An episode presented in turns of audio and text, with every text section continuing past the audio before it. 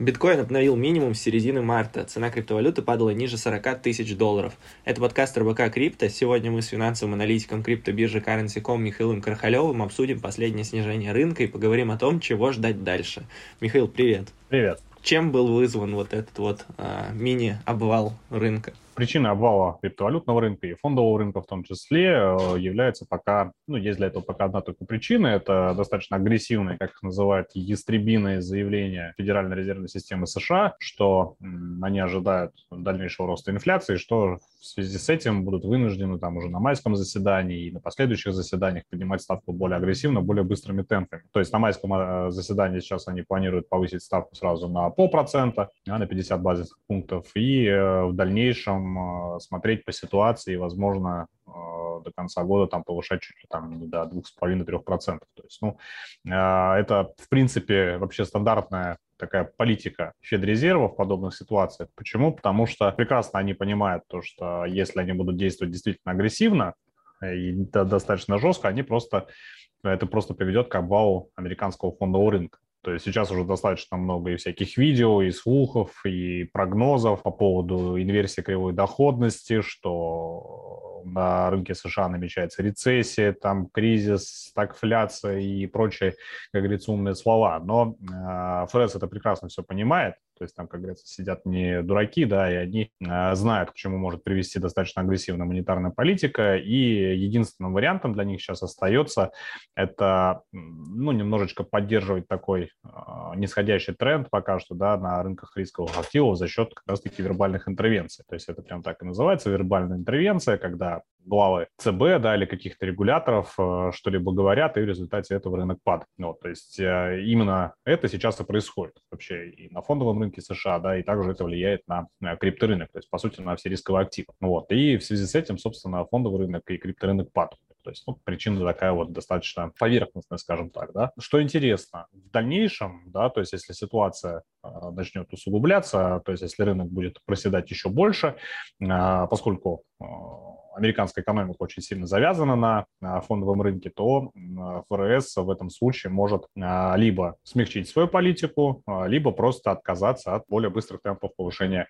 ставки. То есть сейчас они, скажем, немного пугают рынок, рынок проседает, а потом, когда а, ситуация относительно стабилизируется, то есть достигнет фондовый рынок таких отметок, которые устраивает ФРС, то есть они, скажем так, снизят этот э, градус напряженности, они на одном из заседаний могут, например, вообще отказаться от повышения ставки, когда рынки это, это повышение будут ждать. Вот. И таким образом э, рынки начнут расти. Да, то есть, по сути, все сейчас э, крутится вокруг, вокруг их вербальных интервенций. Также еще обратите внимание на то, что до, например, мартовского заседания э, и глава ФРС Джером Паул и другие председатели ФРС э, делали тоже достаточно агрессивные такие жесткие заявления по поводу более быстрых темпов повышения ставок, ужесточения монетарной политики. Но в конечном итоге на пресс-конференции после заседания Джером Паул был достаточно мягок. Ну, то есть как-то ну, аккуратненько, да, то есть они тему жесткого ужесточения обходили. Вот. И как только опять а, данные стали появляться не очень хорошие, как только фондовые рынки опять начинали расти, то есть как только ситуация выходила из-под контроля, они опять взялись за вербальные интервенции. Сейчас, по сути, на рынке оказывает как раз-таки негативное влияние только их вербальные интервенции. Но как только э, все эти заявления будут заложены в цену, как только э, рынки достигнут определенного ну, скажем так, дна, ФРС либо откажется от своей агрессивной риторики, либо просто откажется от а, какого-то более жесткого повышения ставок, и в результате чего рынки опять пойдут вверх.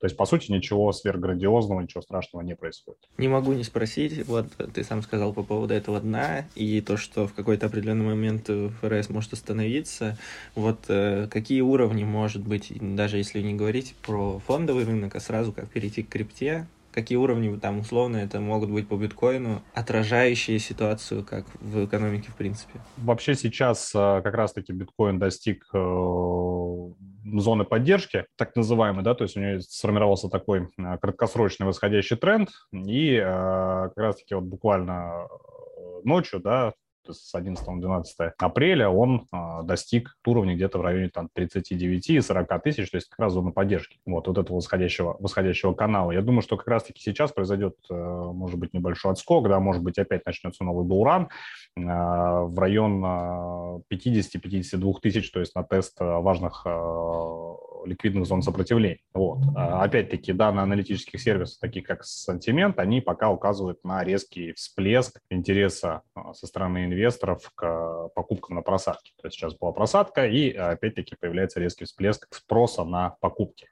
криптовалют.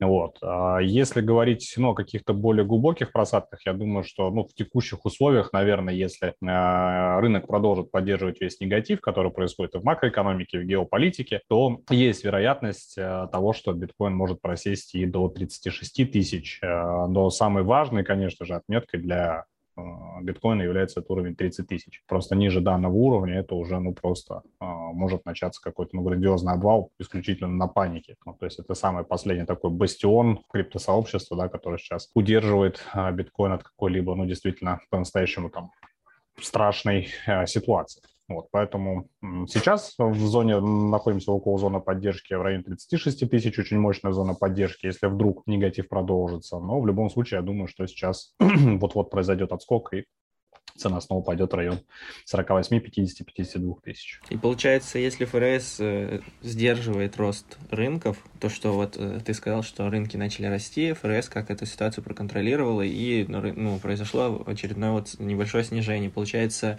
в случае, если биткоин там начнет расти до 50, там выше тысяч, можно ожидать опять каких-то там словесных интервенций или еще чего-то подобного?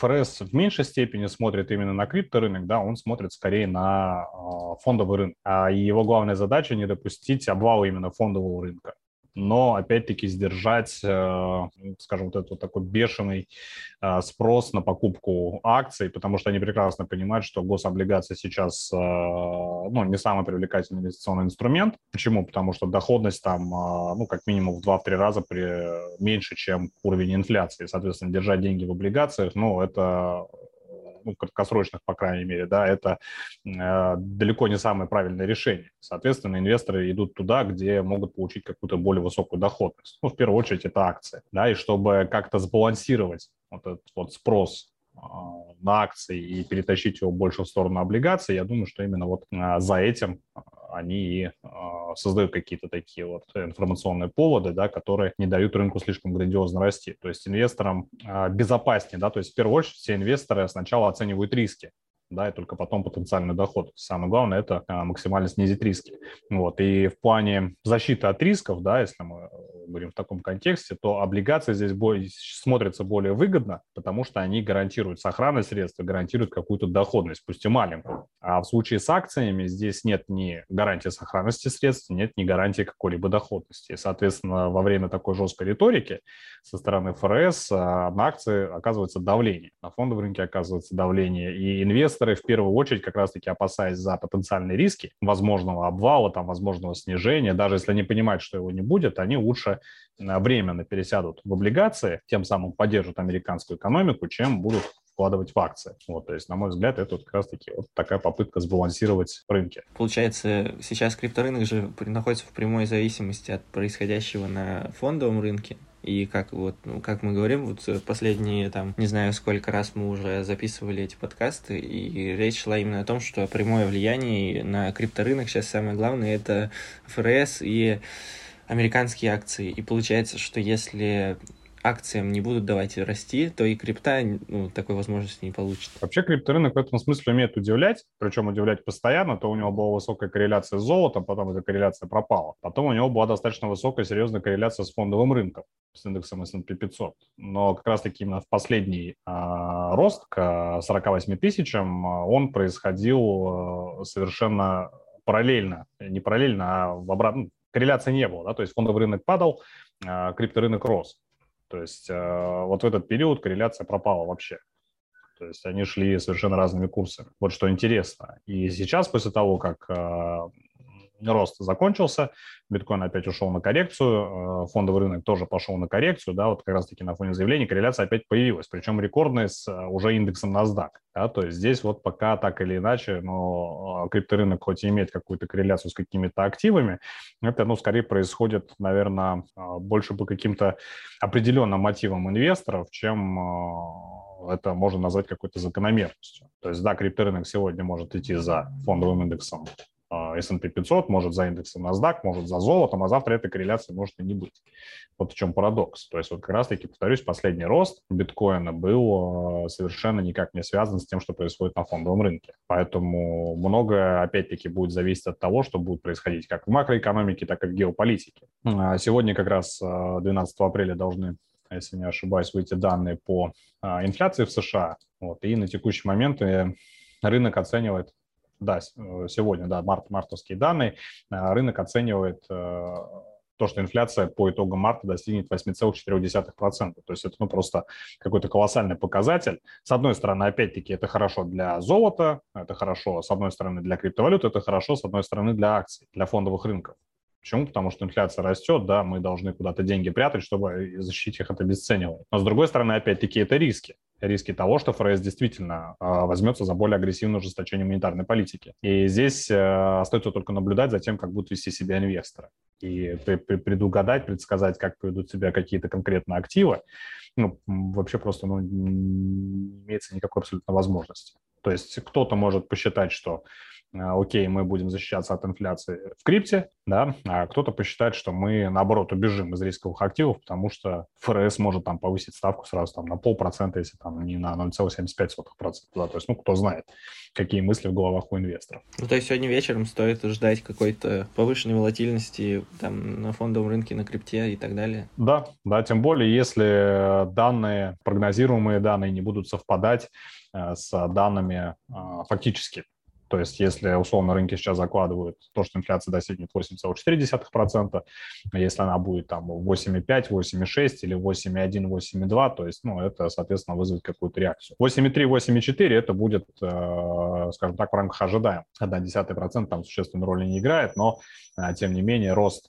э, выше ожидаемого или снижение, и точнее рост ниже ожидаемого, да, вот так, потому что предыдущий показатель у нас был 7,9, поэтому если будет выше 8, это в любом случае рост. Но просто если рост ниже ожидаемого, то, э, возможно, волатильность будет не такая сильная. Если рост э, выше ожидаемых показателей, то может э, рынки полихорадить как следует. Так, ну я предлагаю небольшой подвести итог, попрошу тебя сформулировать небольшой прогноз по биткоину с учетом того, что сегодня ночью он падал ниже 40 тысяч, и сейчас он торгуется в районе 40 до сих пор. Что ждать в ближайшее время? Я все-таки думаю, что в ближайшее время как раз-таки после всех э, коррекций, да, после попыток отрасти, сейчас уже рынок, мне кажется, готов к тому, чтобы развернуться и начать э, более динамичное восстановление несмотря на заявление ФРС, несмотря на монетарную политику, геополитику и так далее. Так, и по отметкам? По отметкам, ну, где-то я думаю, что уже от текущих значений может биткоин начать расти в район 50-52 тысяч, и также не исключается вероятность,